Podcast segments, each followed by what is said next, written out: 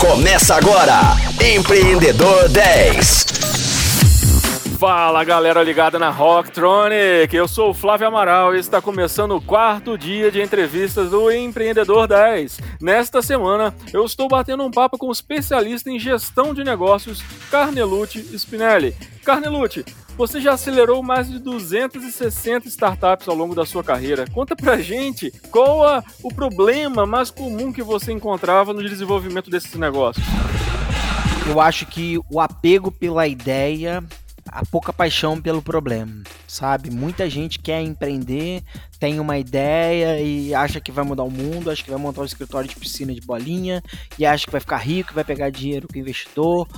Então, trabalhar na cabeça das pessoas que elas precisavam resolver um problema real era um desafio, acho que é, é, imprescindível para quando a gente fala de desenvolvimento de negócio principalmente startup. É colocar isso na cabeça das pessoas. Qual é o problema que de fato vocês estão resolvendo? Não é o benefício do seu app, não é a funcionalidade do seu app, não é um aplicativo legal, não é um site que você está resolvendo na vida das pessoas, da sociedade, das empresas. E qual a relação que você enxerga né, dessa, dessas comunidades que foram criadas e, e você acompanhou né, o, o, crescimento, o surgimento, o crescimento, o desenvolvimento dessas comunidades, não só em Minas Gerais, mas no Brasil como um todo?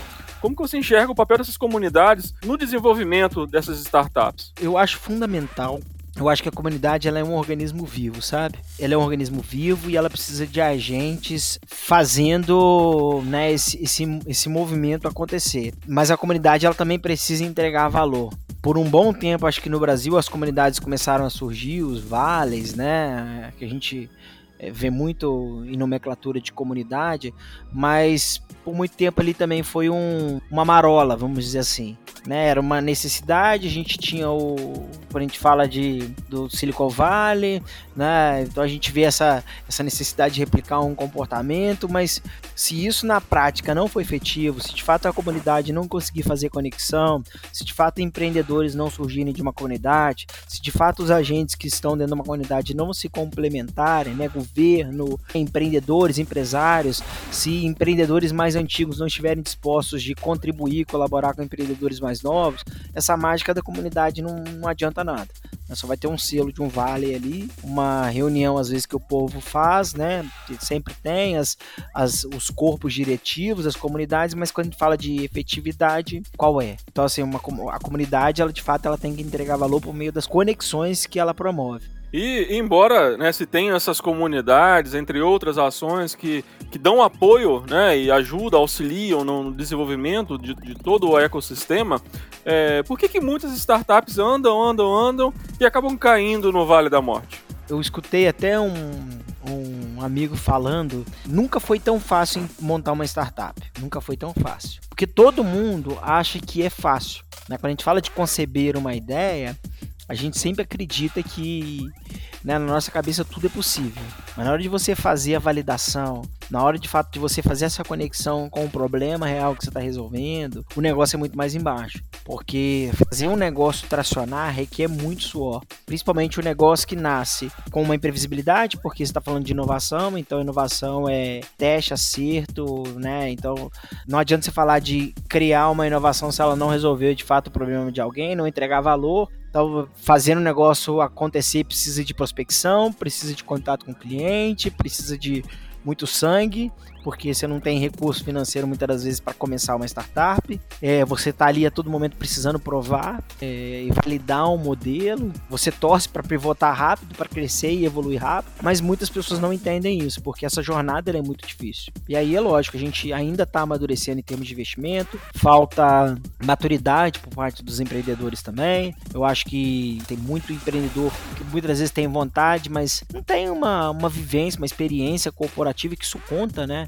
Afinal de contas, é fazer a gestão de um negócio. Não é tão simples, né? Não é estou montando né, uma barraquinha e vou vender ali. Não, estou falando de fazer um negócio escalável, repetível. O negócio é bem mais embaixo.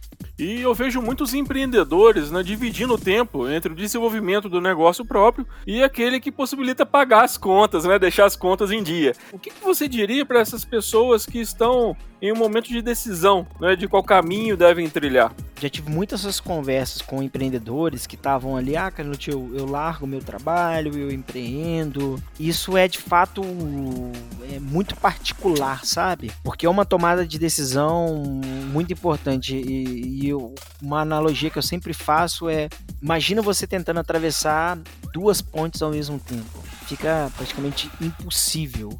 Então você precisa, em algum momento, dar sequência em, um, em uma ação. Beleza, dá para conciliar, igual eu tenho minha, meu CNPJ desde 2013, mas eu sou consultor. Consigo, durante o meu horário de trabalho, ter ali minha, minha jornada e eu tenho meus horários que eu consigo me, me organizar. Mas quando você fala de empreender, liderar um time, fazer uma startup acontecer, cara, em algum momento vai ter que ter uma dedicação ali, viver e respirar daquilo ali. Que aí é desenvolvimento de cultura, pessoas, e fica, fica complicado você tá dentro, mas não tá, sabe? Em algum momento essa chave é importantíssimo ser virada. E se não virar essa chave, é, você entende que há um comprometimento do trabalho desenvolvido, ou da parte do trabalho dele formal lá, que ele está lá, através dele pagando as contas, deixando as contas em dia, ou o lado do, da liderança de equipe, do desenvolvimento do negócio próprio. Alguma coisa vai sair perdendo nessa brincadeira? É fato. O que, que você está disposto a fazer e abrir mão para ter o que você quer? Ponto.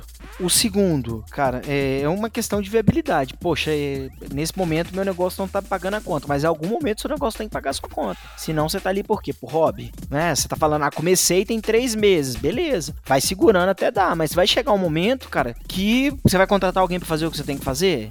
Aí você tem alguma coisa de errado, pô. Então fica no seu trabalho. Se o teu negócio é grana, fica no teu trabalho que você tá ganhando mais, cara. Não mexe com isso não. Não vai empreender, porque empreender não é um entendeu? Não é passeio na Disney. Pode ser um passeio de montanha russa, sem cinto de segurança. Então faz sentido, em algum momento, a pessoa tomar a decisão e mergulhar no negócio e fazer o próprio negócio dela pagar as contas dela. Com certeza que é uma viagem de montanha russa com muita emoção, né? Mas é um processo de entrega, né? São muitos altos e baixos, cara.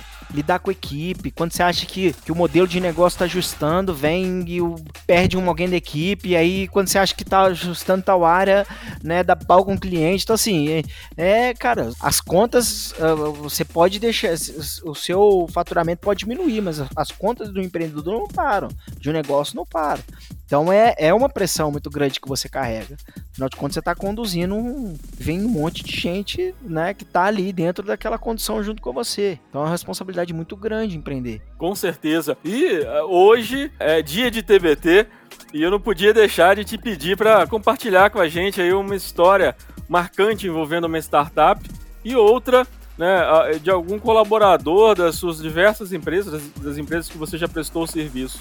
Você pode compartilhar com a gente? Poderia compartilhar com a gente essas histórias? Sim, eu gosto de contar umas histórias de startup porque, cara, eu já vi tanta coisa, já vi, acho que, tanto empreendedor diferente. Eu já participei em banca de startup de seleção, onde tinha startup que era o Tinder da, da funerária, sabe? Então eu já vi cada coisa. É quando a gente fala de startup, de criatividade dos empreendedores, como vi muitos negócios é, nascendo, e igual, por exemplo, acho que um, uma startup que eu gosto muito de, de, de trazer é a Meta Energia, tipo, oportunidade de ver o pessoal nascendo dentro de um programa que eu acelerei, é, Meta Energia voando alto aí, né, expandindo para outros estados, é um case que, que eu gosto muito, a Gavi também na mesma turma, e o ecossistema como um todo, e de pessoas, assim, hoje eu, eu, coleciono muita gente bacana que passou na minha, na minha vida, sabe? E no Lemonade eu tive muita gente bacana. A própria Silvana, o Flávio, você, Flávio, que, que eu me conectei por meio de um programa que nós fizemos a quatro mãos, Novo Agro, o, Lucas, que eu tive a oportunidade de mentorar é, no Startup Weekend, foi-se a startup dele, ficou a nossa conexão, e isso que é o que vale, é os aprendizados.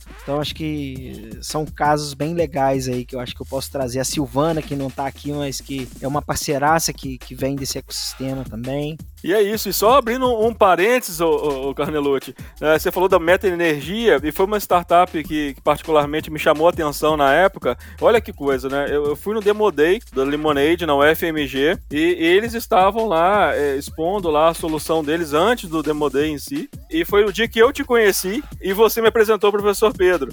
Então, assim, a gente, a gente se conectou ali naquele dia. Verdade. Agora foi. TBTzaço agora, né? Nossa, você, você puxou alto, cara. Me passou um filme, porque foi. Eu lembro, tava o João, o João Kleber nessa, nessa banca e ele falou, cara, eu nunca tinha visto um pitch numa. numa. numa. Como é que é mesmo aquela. Numa é, tenda de circo? Numa tenda de circo, né, cara? Foi maneiríssimo aquele dia ali. É, nossa, assim, marcante. Mais uma vez, né? O poder da conexão. E depois nós fizemos o novo agro, né? Que teve a Gisele, que foi conectada, e, aí, e assim vai, né, cara? Como que é legal. É a Gisele que organizou o SW de Betim, inclusive, que o Lucas estava participando. Quantas coisas. Que bacana, Flávio, você resgatar esse, esse momento da meta, né? E como que eles mudaram, cara? Como que eu, olho o Vitor, eu vejo que como que a galera precisou se adaptar e muitas coisas que eu falei aqui eu fui vendo eles quanto empreendedor passar, a dificuldade, a incredulidade de muita gente que fala, pô, não vai dar certo, né? Isso aqui não vai funcionar e você tem que se provar, tem que provar o teu modelo, tem que ir atrás, buscar resposta, porque empreender é isso, né? Não buscar resposta incansavelmente para fazer aquilo que você quer. Mas é isso aí, cara, você tá certinho e, e, hoje foi um TBT, assim, né?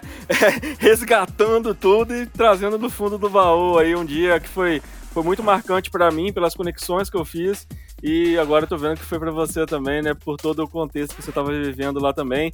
E com essa história bacana demais, com esse TBTzaço aí que eu vou encerrar o programa de hoje. E esperando todos vocês, é claro, amanhã, às 10 horas da manhã, com reprise às 10 da noite. Mais um dia aí, o último dia desse bate-papo aí com Carnelucci. Até lá! Você ouviu Empreendedor 10, só aqui, Rocktronic. Inovadora.